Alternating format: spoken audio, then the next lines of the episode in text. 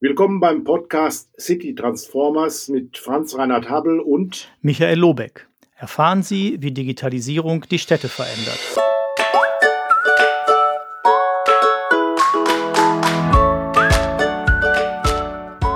Ja, ich begrüße Sie herzlich zu einer weiteren Folge des Podcasts äh, City Transformer. Wir, das sind Franz Reinhard Habel und Michael Lobeck. Ich freue mich, dass du wieder mit an Bord bist. Es geht auch in dieser Folge natürlich um das Thema Smart City. Aber zunächst mal meine Vorabfrage, was gibt's Neues? Ja, Neues. Ich habe heute Morgen in die Süddeutsche Zeitung geguckt und habe einen Artikel von Michael Morstedt gelesen, ähm, der dort eine Software erwähnt, ähm, wenn mich nicht alles täuscht, war sogar auf der Titelseite, die heißt Big Tech Detective. Äh, die kann man als, als ähm, wie sagt man, Add-on für Chrome oder Firefox installieren, zwar nicht über die normalen Browser, man muss da irgendwie ein bisschen Umwege gehen, äh, also nicht über die normalen Stores. Und dann äh, blockiert diese Software, also wenn sie in Standardeinstellung ist, alle Webseiten, die Kontakte zu den großen Tech-Konzernen haben. Also das heißt zu Amazon, zu Google, zu Facebook etc. Und äh, Herr Morstedt beschreibt dann in äh, dem Artikel, dass da nicht mehr viel überbleibt, sozusagen vom großen, weiten Web, weil alle Webseiten inzwischen irgendwie auf diese Konzerne Bezug nehmen. Das fand ich ganz interessant und können wir vielleicht im Laufe des äh, Podcasts nochmal drüber sprechen, weil ich weiß, wir sind ja so ein bisschen, also nicht weit auseinander, aber wir haben so einen leicht anderen Zugang zum Thema Daten äh, und das können wir vielleicht auch nochmal diskutieren. Aber das fand ich heute Morgen nochmal interessant. Äh, also das eigentlich jetzt im Moment kann man sagen, dass zusammengefasst ein freies Web sozusagen existiert nicht mehr, es gibt nur noch ein Konzernweb. Mhm. Ja, das würde mich schon interessieren, was da die Gründe im Einzelnen sind und wie das auch von der Nutzergemeinde aufgegriffen wird, äh, eine solche Entwicklung oder ein solcher Vorschlag. Aber wir haben ja auch noch ein bisschen Zeit, das können wir, glaube ich, zwischendurch ganz gut abhandeln. Ich wollte noch einmal darauf hinweisen, dass ja die dritte Staffel des BMI-Wettbewerbs gerade ausgerufen ist und bis zum 14. März entsprechende Bewerbungen abgegeben werden können. Es hat ja zwei äh, Calls gegeben äh, jetzt in den letzten Tagen, wo auch äh, interessierte Städte, Gemeinden und Landkreise auch informiert wurden, sich informieren konnten äh, bei vielen Fragen, die sie noch hatten. Das ist sehr stark angenommen worden. Wenn ich das richtig in Erinnerung habe, bei jeder dieser Veranstaltungen waren gut 100, 120 Städte und Gemeinden und Landkreise mit dabei. Also das zeugt ja auch von einer extrem großen Nachfrage, was einen auf der einen Seite ja auch erfreut, auf der anderen Seite aber auch man sich fragen kann, hey, warum müssen so viele Leute noch Fragen beantwortet bekommen, wenn sie Anträge stellen sollen? Ja, ne, das, da sieht man wieder, dass Kommunikation ein komplexes Geschäft ist sozusagen und äh, die Förderanträge offensichtlich in einigen Punkten doch nicht selbsterklärend sind. Ähm, aber gut, ich meine, ja, schön, die Kommunen setzen sich damit auseinander und haben offensichtlich eigene Fragen entwickelt und dann, äh, wenn die jetzt beantwortet werden, ist das ja auch schön. Auf der Webseite sind auch die äh, Fragen und Antworten nochmal in äh, FAQs hinterlegt, sodass die, die jetzt nicht dabei sein konnten, da auch nochmal reingucken können. Ich sehe das auch so. Also insofern freue ich mich, dass doch eine Nachfrage da ist. Das zeigt ja auch, dass äh, Wettbewerbe ein gutes Instrument sind, auch von politischer Seite her neue Entwicklungen äh, anzustoßen, Impulse zu setzen äh, und Städte und Gemeinden auch äh, in die Lage zu versetzen, eben ihre eigenen Vorstellungen auch in entsprechenden Skizzen kundzutun, um dann auch äh, ja möglichst als Sieger aus dem Wettbewerb hervorzugehen. Das erfordert natürlich schon eine Auseinandersetzung auch mit den Inhalten und äh, ich finde es ganz gut, dass das doch qualifizierte Anträge sein müssen und man nicht eben in fünf Minuten zwei Seiten da mit äh, ein paar Strichen abhakt und das wäre dann der Antrag, sondern es geht ja auch um viel, auch um viel Geld und äh, viele Möglichkeiten. Deswegen äh, ist es wichtig, dass auch äh, qualifizierte Anträge erstellt werden und das natürlich auch immer bei den Staffeln. Wir haben ja jetzt die dritte, die Erfahrung der Staffeln zuvor auch genutzt werden beim Antragsmanagement. Ich denke, dass man soweit ja auch ist, dann die Weiterentwicklungen auch des Antragsverfahrens immer wieder optimiert. Ja, wir haben ja jetzt auch eine, eine Veränderung im Gesamtsetting. Ne? Wir haben nur noch ein Jahr ähm, Strategiephase und vier Jahre Umsetzung. Vorher waren es zwei plus fünf. Ähm, das soll alles einfach ein bisschen zügiger gehen und ich glaube, das Geld soll schneller umgesetzt werden, weil es ja auch einfach einen Konjunkturaspekt hat, das ganze Paket. Also nicht ja. nur die Förderung der Digitalisierung, sondern auch, glaube ich, dass jetzt mal Corona-Geld sozusagen in den Umlauf kommen soll. Ja, und Corona ist das Stichwort für mich. Ähm, wenn ich mich selbst frage, was treibt mich um, dann ist es natürlich das gesamte äh, Impfmanagement im weitesten Sinne, was wir ja auch äh, digital hätten schon längst aufsetzen müssen, aber leider nicht getan haben und jetzt in die Bredouille kommen, dass die Zeit uns wegläuft. Und äh, für mich ist das ein Zeichen, dass offenbar unsere Organisationsstrukturen eben nicht äh, den Anforderungen einer entsprechenden Krise, ähm, ähm, ja, dass sie dazu passen, sondern dass ähm, eben unsere Institutionen darauf nicht vorbereitet sind, auf solche außergewöhnlichen Ereignisse, eben Krisen. Und wir uns fragen müssen, was passiert da, was geht da los und wie wird die Dinge, wie werden wir die Dinge weiter organisieren können, um daraus auch Erkenntnisse zu ziehen, unsere Verwaltungsstrukturen vielleicht doch etwas zu optimieren unter solchen Bedingungen. Ja, das ist sicher eine gute Frage, finde ich. Wobei ich im Moment das Gefühl habe, also ja, ich teile, dass, äh, dass es alles schneller gehen könnte und sollte. Im Moment bin ich so ein bisschen äh, müde, merke ich, ob des ständigen Kritisierens jeder Kleinigkeit und des Skandalisierens so. Ne? Das ist so ein bisschen, merke ich, dass ich auch den Eindruck habe, ja, die ein oder andere äh, das eine oder andere Medium äh, muss jetzt auch unbedingt noch was finden. Ähm, man kann natürlich, wenn man auf die Zahlen guckt, sieht man, dass äh, Großbritannien schneller impft, die USA schneller impfen, also jetzt was Geimpfte pro 100 äh, oder 1000 Einwohner betrifft. Aber ähm, ich fand jetzt trotzdem, insgesamt finde ich den Weg über die EU zu gehen, den richtigen. Finde das sehr plausibel, dass man das versucht, äh, gemeinsam und solidarisch zu organisieren. Äh, und die, zumindest die lokalen, also die kommunalen Impfzentren, hatte ich das Gefühl, die sind ja relativ schnell da gewesen. Also da ist ja nicht der, oder hatte ich bisher das Gefühl, ist nicht der eigentliche Engpassfaktor. Ich fand, der Engpassfaktor ist im Wesentlichen, also einmal in den äh, vorhandenen Impfstoffen, und in der Kommunikation. Ne? Also die Kommunikation fand ich zum Teil grottig. Also wenn ich dran denke, äh, meine Schwiegermutter, die kann sich dann irgendwie, weiß nicht, stundenlang in die 116, 117 äh, telefonieren und kriegt keine vernünftige Aussage. Da würde ich sagen, der Teil, den hätte man wirklich besser Darauf wollte ich eigentlich gar nicht eingehen. Ich wollte eingehen auf das Einladungsmanagement, beispielsweise die jeweiligen Gruppen, die priorisiert sind, auch entsprechend einzuladen. Mhm. Äh, das ist ja auch in Bundesländern sehr unterschiedlich und äh, ist sehr komplex und darauf hätte man sich meiner Ansicht nach schon viel früher vorbereiten müssen. Das ist jetzt äh, eine berechtigte Kritik, weil wir wussten, dass Impfstoff kommt und wir wissen auch, dass Impfstoff verimpft werden muss, dass man dafür äh, entsprechende äh, Räume braucht, die sind auch vorhanden, dass man Personal braucht, auch das ist vorhanden, aber jetzt äh, den äh, Betroffenen den Impfling zur richtigen Zeit an den richtigen Ort zu bekommen, das äh, ist doch hier eine Herkulesaufgabe gerade die man, glaube ich, durch einen besseren Abgleich mit Daten, mit Einwohnermeldedaten etc., äh, glaube ich, äh, viel besser in den Griff kriegen könnte. Und auch wenn jemand ausfällt, weil er vielleicht krank ist oder nicht geimpft werden soll, wie gehen wir mit den Restplätzen um? Da wird ja wenig auf Digitalisierung gesetzt, sondern man hat alte Papierlisten noch, die man dann vielleicht abhaken muss. Und dieses Verfahren, also das Einladungsmanagement, da hätten wir schon viel früher, glaube ich, äh, auch äh, mit beginnen müssen, beziehungsweise auch solche Dinge mal durchexerzieren müssen und Erfahrung sammeln müssen, wie wir das dann machen. Also Probeläufe im weitesten Sinne.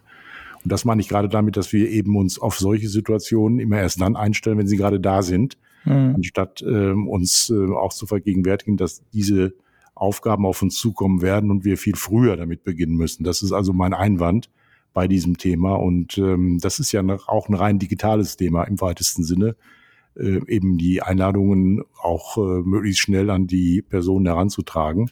Und das hätte einfach besser laufen müssen.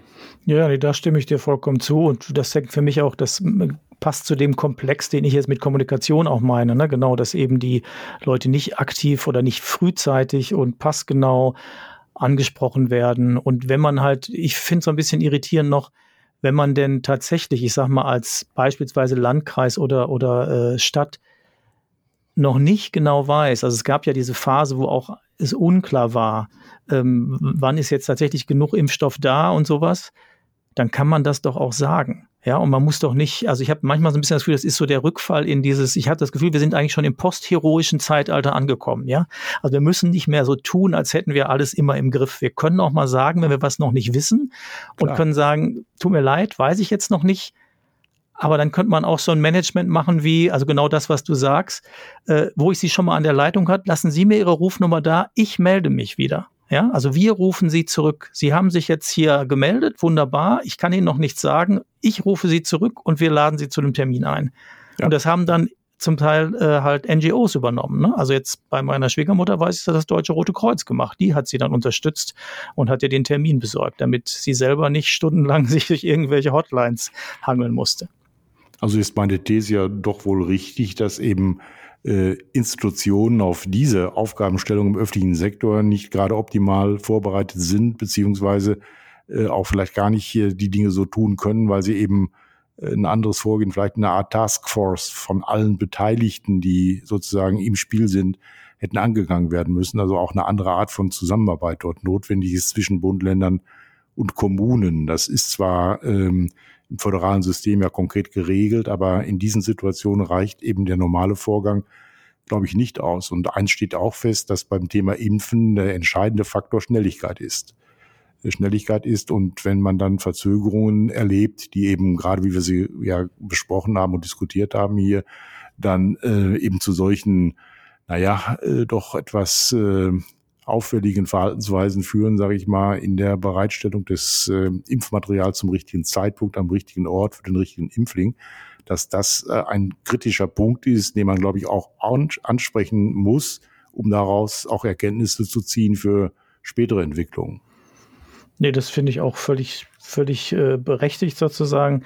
Was ich meinte mit dem, wo ich langsam müde bin, das ist mehr so dieses, äh, wo ich das Gefühl habe, wir kommen jetzt in den Wahlkampf, ja, wo ich den Eindruck habe, dass es bei einigen dann doch nicht um die Sache geht, sondern und um das Lernen für die Zukunft, sondern darum jetzt äh, der eine dem anderen unbedingt was vorwerfen muss. Und wenn es dann auch noch die sind, die miteinander in der Regierung sitzen, dann finde ich es besonders schwierig, muss ich sagen. Dann denke ich, ja, das könnte er dann auch mal in der Regierung klären und müsste nicht über die Medien klären. Aber gut, das ist halt ja. einfach so, das ist das Geschäft, das ist auch alles in Ordnung. Aber ich merke nur, wie gesagt, ich bin da langsam, das, das kann ich langsam nicht mehr so gut hören. Ja, mir geht's genauso. Mir geht's genauso. Insofern gebe ich dir völlig recht. Äh, man kann sich nicht nur jeden Tag damit beschäftigen, was alles zu kritisieren ist, sondern Lösungen müssen her. Wir müssen viel lösungsorientierter auch an Themen rangehen und äh, zunächst erstmal die Bereitschaft entwickeln, auch darüber mit anderen ins Gespräch zu kommen. Wie können wir denn hier schnell zu Lösungen kommen? Insgesamt, das gilt jetzt nicht nur hierfür, sondern ist, glaube ich, ein genereller Ansatz. Aber die Deutschen haben nun mal die Eigenschaft, ein bisschen stark zu kritisieren und dann aber eben vielleicht nicht so sehr gleich auf den Lösungsweg sich einzuschwingen, sondern da auch etwas Zeit dann ins Land gehen lassen. Aber gut, wir wollen ja nicht nur über äh, Corona diskutieren, wir wollen nicht nur über kritische Anmerkungen hier uns austauschen, sondern auch mal nach vorne schauen. Äh, was äh, Stadtentwicklung ja im weitesten Sinne äh, betrifft und wo, an welcher Stelle in Deutschland im Moment die Dinge weitergehen. Also ich bin ja sehr erfreut, dass gerade dieses Thema Smart City jetzt wirklich Schwung ähm, aufnimmt. Auch vieler Förderprogramme wegen äh, steht auch im Zentrum jetzt vieler Überlegungen auf kommunaler Ebene in den Städten und Gemeinden, in den Räten, wenn man über Digitalisierung redet. Ähm, auch vor dem Hintergrund, wie sieht unsere Innenstadt in der Zukunft aus, was können wir hier tun, welche Rolle spielen Daten. Insgesamt äh, dieses Bewusstsein wächst ja und ähm, gut, es muss noch viel passieren, damit wir da qualifiziert äh, auch unsere Dienstleistungen entwickeln können. Aber die Erkenntnis, dass das ein wichtiges Steuerungsinstrument ist, ich glaube, das hat sich jetzt doch sehr stark auch rumgesprochen.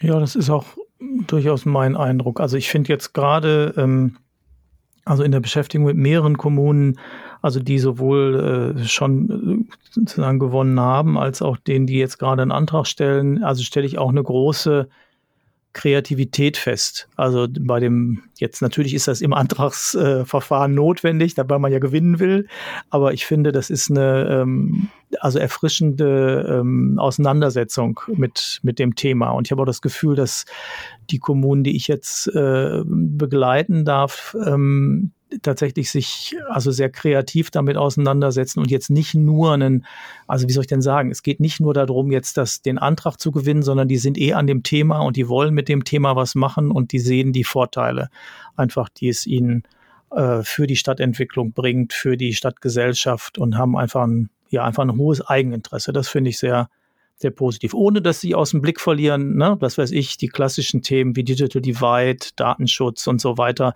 Das, glaube ich, ist inzwischen auch so weit im Mainstream angekommen, dass das, äh, also ich glaube, deswegen sagen, fast überall einfach mitgedacht wird.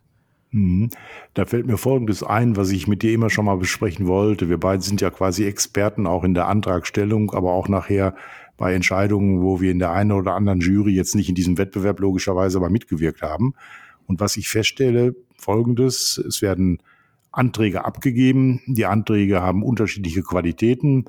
Es gibt Anträge, da ist die Finanzierung beispielsweise nicht sichergestellt, was ein wichtiges Kriterium natürlich ist für die Auswahl nachher.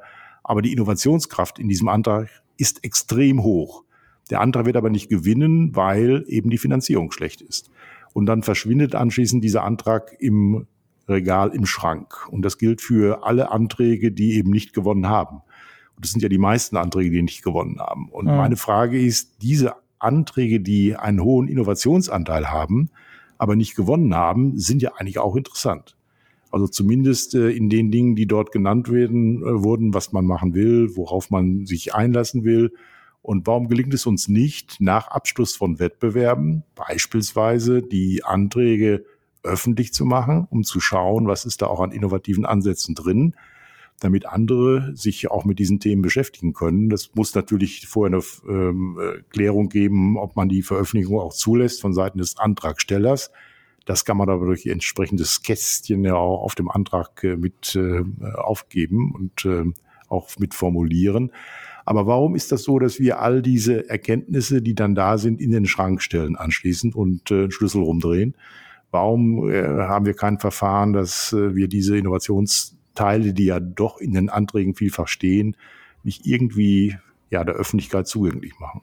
Ja, das ist eine sehr gute Frage. Ich habe mich das jetzt auch schon, also aus verschiedenen Gründen gefragt bei den bisherigen zwei Staffeln also ne, auch bei so einer Konzeption, jetzt bin ich ja kein, bin ich kein Jurist, habe keine Ahnung, ob man nicht das auch quasi verpflichtend machen kann, dass der Fördergeber von vornherein sagt, das, was sie hier einbringt, das ist Open Source. So, also nach Vergabe, ne, nicht, ihr habt dann einen Schutz sozusagen, wie sie loslegt. Also, ne, aber man kann es auch mit so einem Zustimmungskästchen machen, wie du vorschlägst. Genau. Das finde ich auch, das hat man die leichtere Variante sozusagen. Ähm, und dann würde ich auch sagen, dann können die einfach, also sowohl die, finde ich, die Anträge können öffentlich sein, als auch die Gutachten und die Jurybegründung.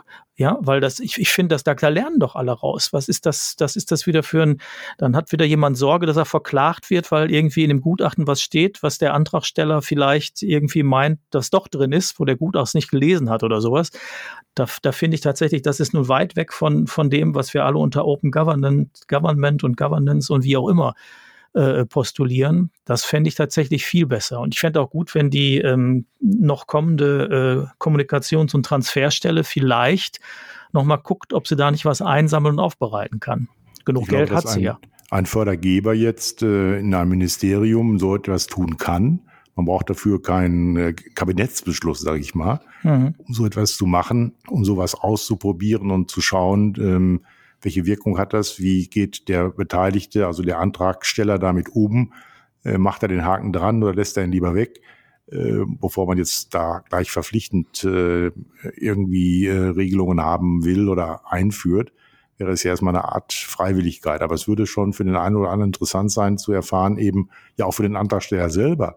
Wenn er eine gute Idee hat, äh, findet diese Idee ja möglicherweise auch den äh, Finanzierer, weil halt eben bei dieser ähm, äh, Antragstellung er nicht da war, der Finanzierer, aber in anderen Fällen vielleicht äh, Interesse zeigen könnte. Ja, ja. Das heißt genau. also, wir verschenken hier, glaube ich, äh, doch einen Teil von Innovationskraft, denn viele dieser Anträge sind ja hochqualifiziert auch in Teams erstellt worden, jetzt mit vielen ähm, Personen, die sich daran beteiligt haben. Das ist ja eine Wertschöpfung im weitesten Sinne und es ist schade, wenn die nur quasi für die Jury erstellt wird und anschließend im Schrank verschwindet. Ja, also das können wir als klare Anregung. Wir können ja mal gucken, ob wir irgendwelche Wege finden, äh, das bei den richtigen Leuten nochmal zu hinterlegen und anzuregen, ob das nicht mal in zukünftigen Verfahren anders laufen kann. Gut, wer eine Idee hat als Zuhörer hier gerade, sollte äh, diese Idee auch weiterleiten, uns geben oder auch äh, Personen ansprechen, die diese Dinge mit entscheiden können. Mir wäre es äh, schon ein Wunsch, da so eine Art ja, Interesse auszulösen, dass man vielleicht eben diesen Weg mal prüft und äh, schaut, wie kann man das denn machen und wie kann man damit auch, das gilt ja nicht nur für diesen Wettbewerb Smart City, sondern gilt ja eigentlich für viele, viele andere Wettbewerbe auch, wie wir besser mit den Informationen, die dort generiert werden, auch dann nach den Wettbewerben umgehen. Das nur als kleiner Hintergrund und Einspann mal in unser heutiges Gespräch lieber Michael.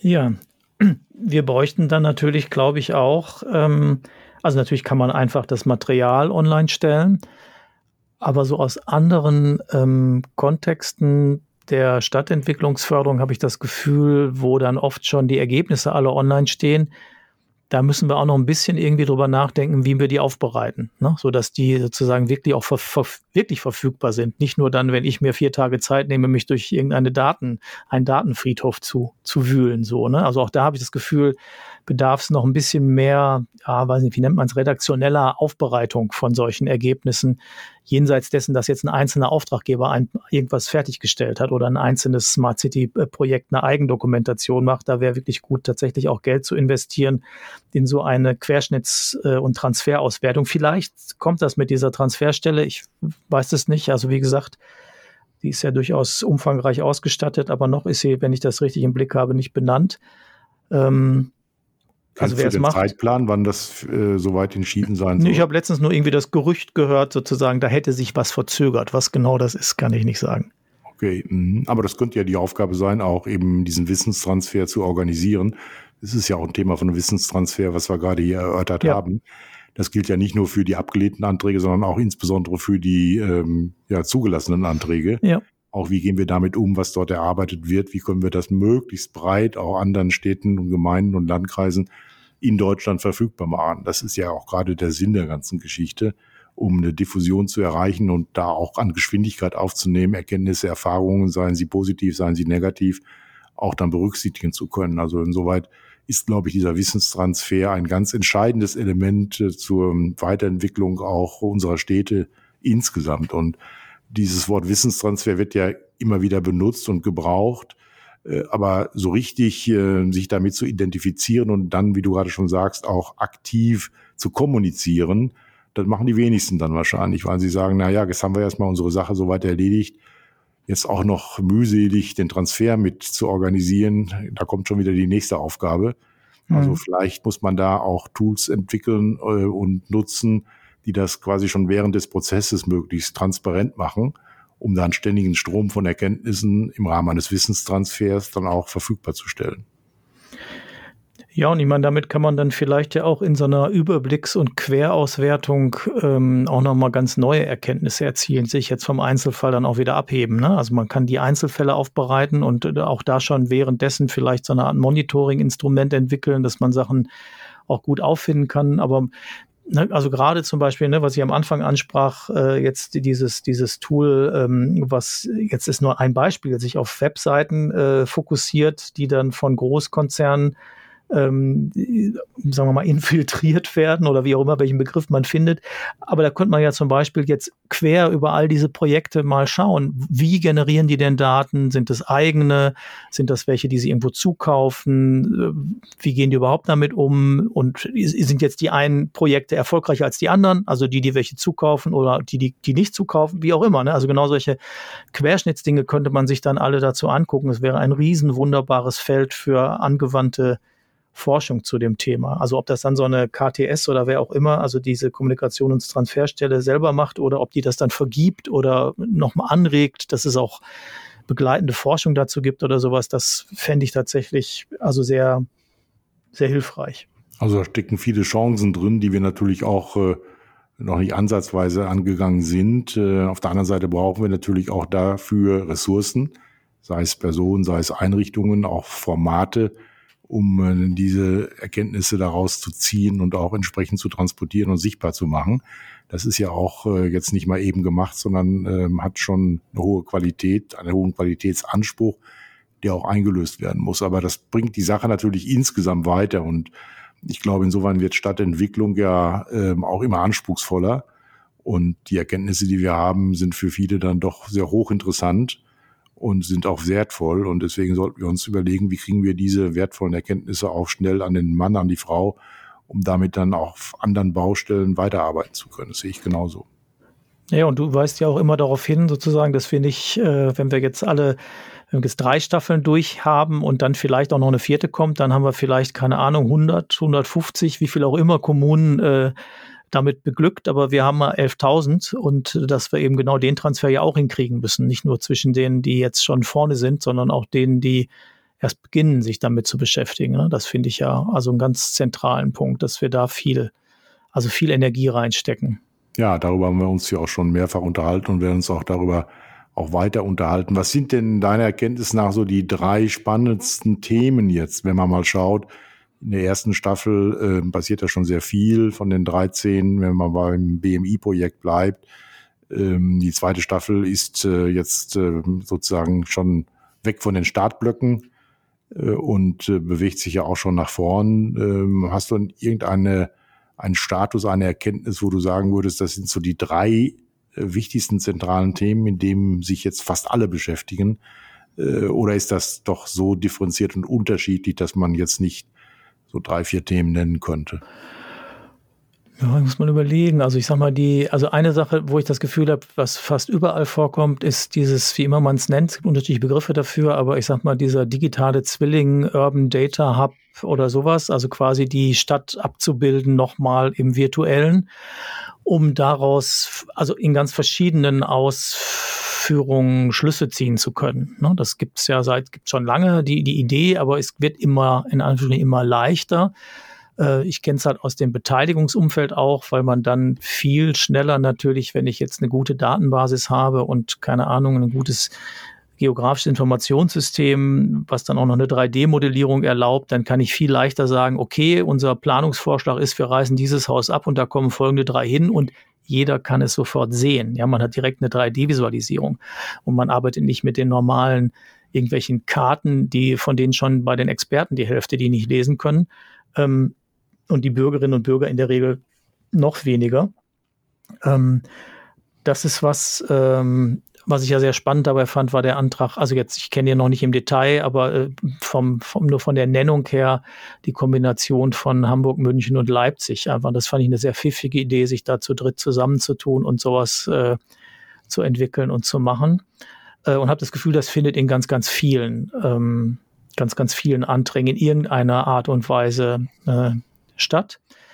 Dann ist immer wieder die Rede, ähm, finde ich, von aber noch nicht so richtig, ähm, ja, weiß nicht, ich würde nicht sagen, nicht zu Ende gedacht, aber man merkt, dass man dann insgesamt noch am Anfang ist, ist die Verarbeitung von sogenannten Echtzeitdaten. Also jetzt ähm, tatsächlich schnell darauf zu reagieren, auf Dinge, die, ähm, die wir an, an Daten bekommen, also kann auch im Verkehrsgeschehen etc ähm, und fand den Hinweis nochmal von einem Kollegen interessant, ähm, der sagte, dass das Spannendste dabei eigentlich ja noch ist, haben wir überhaupt die Verwaltungsstruktur, um schnell auf tatsächlich sich verändernde Daten reagieren zu können? Weil es ist ja auch immer so, ein, so eine Idee ist, ich habe dann ein, keine Ahnung, ganz oft gerne genommen, so ein Datendashboard, wo ich die zentralen Daten auf einen Blick dargestellt habe. Muss man sich mal darüber erstmal natürlich einig werden, was sind die zentralen. Ähm, ich habe letztens, glaube ich, eins gesehen, das hat der äh, liebe Herr Ravin, den wir letztens im Podcast hatten, äh, auch auf seinem, seinem ähm, Blog erwähnt. Ich glaube, es war Darmstadt. Da habe ich drauf geguckt und dachte, naja gut, das wären jetzt nicht meine Zentralen, die die da haben. Da merkt man dann wieder, dass das auch Technik nicht direkt objektiv ist, ne? sondern man muss natürlich auch drum rangeln. Wenn ich jetzt ein Dashboard habe, da habe ich keine Ahnung, 10 oder 20 Dinge, dann ist das auch schon politisch. Welches, welche Daten werden dargestellt und welche werden nicht dargestellt. Aber egal, ich habe sie dann da und was mache ich denn jetzt plötzlich, wenn, keine Ahnung, irgendeiner meiner Indikatoren aus dem Ruder läuft? Kann ich denn dann als Verwaltung überhaupt schnell genug reagieren? Habe ich einen Prozess dahinter gelegt? Weil sonst ist das ja auch wieder so ein bisschen so eine Frage. Ne? Wie kriegen wir das hin? Also, was wir auch ja oft haben, die Frage ist, wie kriegen wir ähm, Strukturen hin, die in Verwaltung eben beides ermöglichen, sowohl die Stabilität, Verlässlichkeit, Zuverlässigkeit und auch morgen noch da sein und zuständig sein, aber eben auch das flexible, agile, schnell reagieren können. Ne? Weil das, finde ich, ist die große Herausforderung, diese beiden Dinge zusammenzukriegen. Wir wollen jetzt ja auch keine Verwaltung, die nur noch quasi von einem zum anderen hüpft, sondern die soll ja schon auch weiterhin verlässlich und zuverlässig sein. Aber das ist schon interessant. Äh, in der Tat, Stadt ist immer in Bewegung, permanent. Und wenn wir jetzt Zahlen haben, äh, Reihen haben, äh, quasi Verläufe haben und sehen dann auf dem Bildschirm, was da gerade passiert. Und ich bin verantwortlich für das Verkehrsmanagement einer Stadt und sehe da jetzt rote Verläufe, ähm, dass vielleicht Fußgänger jetzt stärker gefährdet sind in der Zeit zwischen 7 Uhr und äh, 9 Uhr, einfach nur um mal ein Beispiel zu nennen. Dann habe ich ja eine Information, die ich vielleicht früher ohne diese äh, Datenvisualisierung in dieser Form gar nicht hatte. Ich konnte mhm. das annehmen, weil da viele Leute unterwegs sind zur Arbeitsstelle, aber ich hatte keine belastbaren Daten. Vor allen Dingen hatte ich keine Geodaten, wo ich genau sagen konnte, an der Straße X oder Y oder Kreuzung Z passiert Folgendes und da sind Wahrscheinlichkeiten und Gefährdungspotenziale einfach größer. Jetzt habe ich diesen Erkenntnishintergrund. Was mache ich denn jetzt? Jetzt heißt das ja für mich, ich habe Verantwortung dafür, ich muss äh, diesen Fall untersuchen, ich muss äh, vielleicht ähm, Simulationen machen, ich muss mich mit Menschen zusammensetzen, um einfach in dem Fall die roten Verläufe zwischen 7 Uhr und 9 Uhr äh, morgens doch irgendwie wegzubekommen. Das heißt, ja. ich muss eingreifen. Und die Frage ist, welche äh, Ressourcen brauche ich dafür? Welche Kenntnisse? Bin ich überhaupt in der Lage, das sicherlich nicht per Knopfdruck, aber bin ich in der Lage, durch andere Maßnahmen, sei es bauliche Art etc., die natürlich wieder lange dauern, überhaupt da Veränderungen herbeizuführen? Und äh, wen brauche ich in der Verwaltung? Ich kann es nicht alleine machen. Äh, ich brauche möglicherweise andere Ämter, andere Abteilungen. Das heißt, ich muss äh, ein Projekt aufsetzen im äh, weitesten Sinne und muss mit diesem Projekt dann äh, äh, einfach auch sehen, dass ich dieses Problem in den Griff bekomme und löse.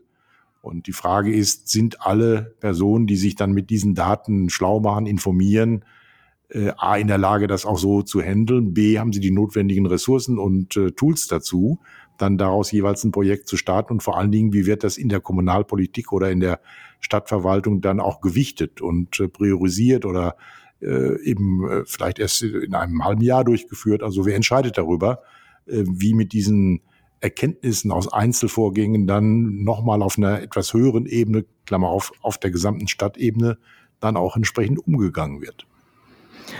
Ja, das ist eine gute Frage, weil insbesondere was du ansprichst, Ressourcen ist natürlich was, äh, was immer sehr umstritten ist. Und man kann jetzt ja auch nicht sagen, wir machen jetzt, weil wir jetzt gerade ein aktuelles Projekt haben, lassen wir irgendwie fünf unserer eigentlichen Pflichtaufgaben liegen. Ne? Das geht ja nun auch nicht, weil man muss dann, das ist in der Regel heißt es dann, dass man kurzfristig zusätzliches Geld braucht, weil man, also zumindest die meisten Kommunen, die ich jetzt kenne, machen mir nicht den Eindruck, dass sie jetzt in den Pflichtaufgaben, zumindest nicht in den allermeisten, äh, allzu üppig und überbordend ausgestattet sind. Da ist vielleicht immer noch Luft nach oben, wenn man auch da an vielleicht Digitalisierung und Modernisierung von Abläufen denkt. Das mag ich im Detail nicht äh, beurteilen. Das gibt es viele Leute, die das sicher viel besser wissen.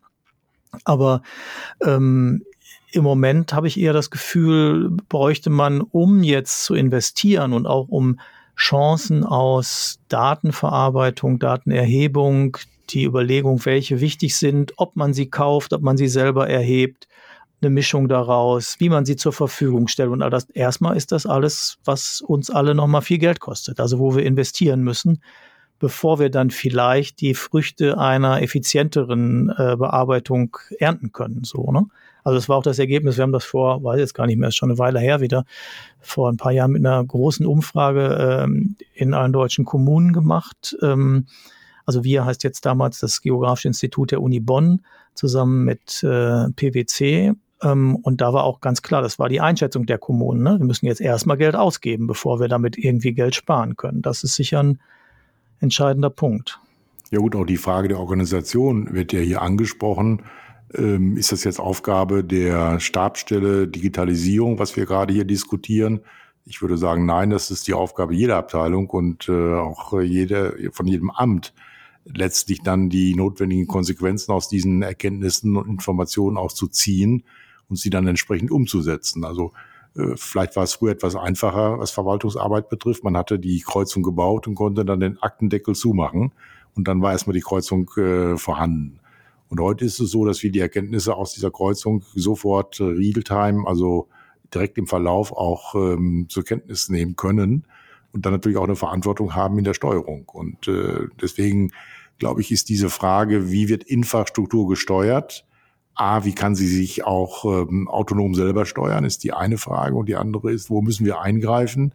Und äh, wie schnell und wie kompetent können wir dann auch hier diese jeweilige Infrastruktur optimieren?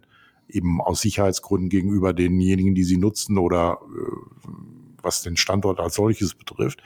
Das heißt also, diese Steuerungselemente verlangen natürlich auch ein Management, äh, eine Verantwortung von Mitarbeitern eben jetzt permanent für ein Optimum für sichere Verkehrswege, in dem Fall, was wir eben angesprochen haben, auch zu sorgen. Und diese ständige Aufgabe ist Verpflichtung und Aufgabe der Daseinsvorsorge der Verwaltung natürlich. Ähm, und wenn wir heute Dinge beobachten können, es ist ja nicht nur so, dass wir die Daten haben, sondern wenn die Daten einmal erhoben werden, wenn wir beim Thema Open Data und alle haben sie zur Verfügung, kann ja jeder auch schauen, was da in der Verwaltung läuft. Ist das eigentlich das, was wir erwartet haben, was wir brauchen? Oder äh, sind die da nicht auf dem neuesten Stand der Dinge? Das heißt also, wir haben hier eine höhere Transparenz, die auf der einen Seite dazu führt, dass Verwaltung dann äh, sicherlich besser steuern kann, auf der anderen Seite aber auch die Kontrolle der Verwaltung dadurch besser werden könnte, weil einfach mehr äh, mit diesen Daten sich äh, auch schlau machen können und schauen, was da in Wirklichkeit passiert. Ja, und das bietet natürlich, also einerseits die von dir angesprochene äh, Kontrolle und andererseits aber, wenn man schafft, einen ja, ob es neu ist, weiß ich nicht, vielleicht nicht für alle, aber für viele ist es sicher noch neu, eine neue Art der Kooperation eben auch. Also auch offen zu sein dafür, dass mir dann plötzlich jemand anders sagt, wie vielleicht ein besserer Zugang zu den Daten wäre. Ne? Also das, was mir jetzt einfällt, sind so ein paar Dinge, das, ich habe das jetzt ganz gar nicht am, am, am konkreten Beispiel, aber ich erinnere mich an eine äh, wie soll ich sagen, etwas aufgebohrte Darstellung von Ratsinformationssystemen, ja, also die einfach mal, wo die Daten ausgelesen wurden und dann aufbereitet wurden, kartografisch dargestellt wurden, so dass ich direkt zum Beispiel sehen kann, okay, ich wenn hier, wenn ich gucken will, was wird denn im, im, in den Gremien besprochen für, für meinen Stadtteil, dann sehe ich das auf einen Blick, statt mich irgendwie durch alle Ausschüsse und so weiter durchzu, durchzuarbeiten. Und das sind natürlich dann Dinge, die kommen, da hat jemand die Idee, entweder jetzt in dem Fall war das äh, eine, eine ehrenamtliche Geschichte, aber das kann man sich ja im kommerziellen Bereich auch genauso vorstellen, wo einfach dann Daten, die zur Verfügung stehen, genutzt werden. Das ist ja die gesamte Idee, sage ich mal, von Open Data auch tatsächlich da solche, solche Möglichkeiten zu schaffen und diese Dinge hinzukriegen. Und das dann, finde die Herausforderung ist, dass dann Verwaltung und Politik das nicht immer gleich als Angriff verstehen, sondern einfach sagen, ja wunderbar, hier ist eine tolle neue Sache, hervorragend, das äh, machen wir mit sozusagen, ja. Also das finde ich ja einen ganz äh, schlauen Ansatz. Und dann vielleicht hat man, keine Ahnung, integriert man sowas ins eigene System, entweder weil man es dann einkauft oder weil man eine Schnittstelle herstellt oder wie auch immer. Und das finde ich dann einen gelungenen, gelungenen Punkt dazu. Aber da würde ich dich jetzt ganz kurz eine Frage direkt, weil mir das fällt mir jetzt dabei ein, weil du sprichst ja immer gerne oder vom, vom Datenschatz, den die Kommunen haben und den sie, den sie heben müssen. So, ähm, was, was müssen wir denn, hast du, kannst du irgendwie das in, in ein, zwei, drei Sätzen sagen, was ist der, aus deiner Sicht der Kern, was die Kommunen da tun müssen, damit sowas möglich wird? Na gut, äh, zunächst muss man sich ja vergegenwärtigen, äh, welche Daten haben wir. Und äh, dann äh, muss man darüber nachdenken, wie können wir durch Verbindungen verschiedener Daten zu äh, Erkenntnissen kommen, die für uns wichtig sind. Also beispielsweise, wenn wir die Daten der Einwohner äh, nehmen, jetzt äh, Geburtendaten etc. und wir nehmen die B-Pläne oder Flächennutzungspläne, wo Baugebiete ausgewiesen werden, können wir relativ äh, fast nicht genau, aber jedenfalls in Korridoren sagen, wann äh, wie viele Kinder im Kindergartenalter in diesem neuen Baugebiet äh, leben werden. Und die daraus resultierende Zeitspanne wird dann vielleicht vier oder fünf Jahre sein. Das heißt, wir wissen, dass wir in vier oder fünf Jahren bestimmte Bedarfe haben an Kindergartenplätzen. Ähm, diese Erkenntnisse können wir daraus ziehen, die natürlich dann unsere Planung auch entsprechend beeinflussen müssen. Und ähm, insoweit sind alle diese Daten auf der einen Seite zwar Verwaltungsdaten für den Vollzug eines Verfahrens jetzt, äh, im Bereich der Anmeldung äh, ist das klar, äh, aber sie sind auch strategische äh, Informationen und dazu werden sie bisher ja relativ selten nur genutzt. Wir nutzen sie zur Abwicklung des Verwaltungsverfahrens, damit das Recht sicher läuft. Völlig richtig, damit die Anträge auch entsprechend beschieden werden können, äh, alles seine Richtigkeit hat, aber daraus resultierend ähm, auch äh, weitere Erkenntnisse zu gewinnen. Ich nehme mal ein anderes Beispiel. Verkehrsordnungswidrigkeiten, auch so ein Thema. In den Ordnungsbehörden werden ja die berühmten äh, Knöllchen ausgegeben nachher, beziehungsweise auch zugestellt ähm, an Verwarnungsgeldern, die eingezogen werden. Das sind ja ganz normale Verwaltungsprozesse, die in den äh, Ordnungsämtern oder in speziellen Ämtern dann in größeren Städten auch gemacht werden. Daraus jetzt strategische Informationen zu ziehen, zum Beispiel einmal im Jahr eine Karte zu erstellen, zu welcher Uhrzeit, an welchem Ort sind welche Verkehrsverstöße eben in diesem Verwarnungsbereich entstanden. Um daraus Analysen zu fahren, ähm, Häufigkeiten zu ermitteln, um dann zu überlegen, warum ist das denn gerade so gewesen? dass gerade zwischen 7 Uhr und 9 Uhr morgens äh, in der zweiten Reihe äh, Autos parkten und den Verkehr behindert haben. Möglicherweise lag das daran, dass da eine attraktive Bäckerei äh, existierte, ja. die ja für die Brötchen verkaufte.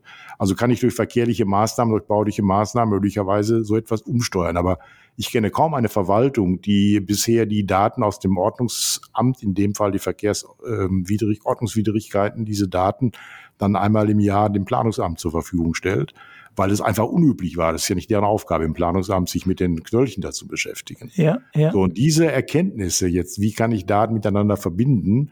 Wie kann ich daraus neue Informationen äh, erzielen, die meine Aufgabenstellung, in dem Fall im Planungsamt, äh, noch verbessern können?